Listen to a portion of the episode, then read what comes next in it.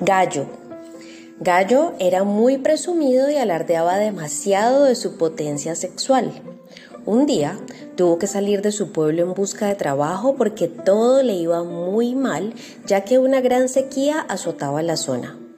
Se encontró con Changó, su viejo amigo, que le preguntó, ¿Cómo van las cosas por tu pueblo?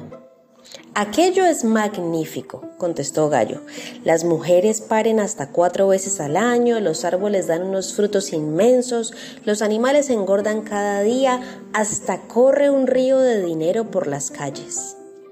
Chango, que sabía perfectamente lo que sucedía en el pueblo y había querido poner a prueba la lealtad y sinceridad de su amigo, contestó, Eres un gran mentiroso te condeno a que nunca más sientas placer con tus mujeres.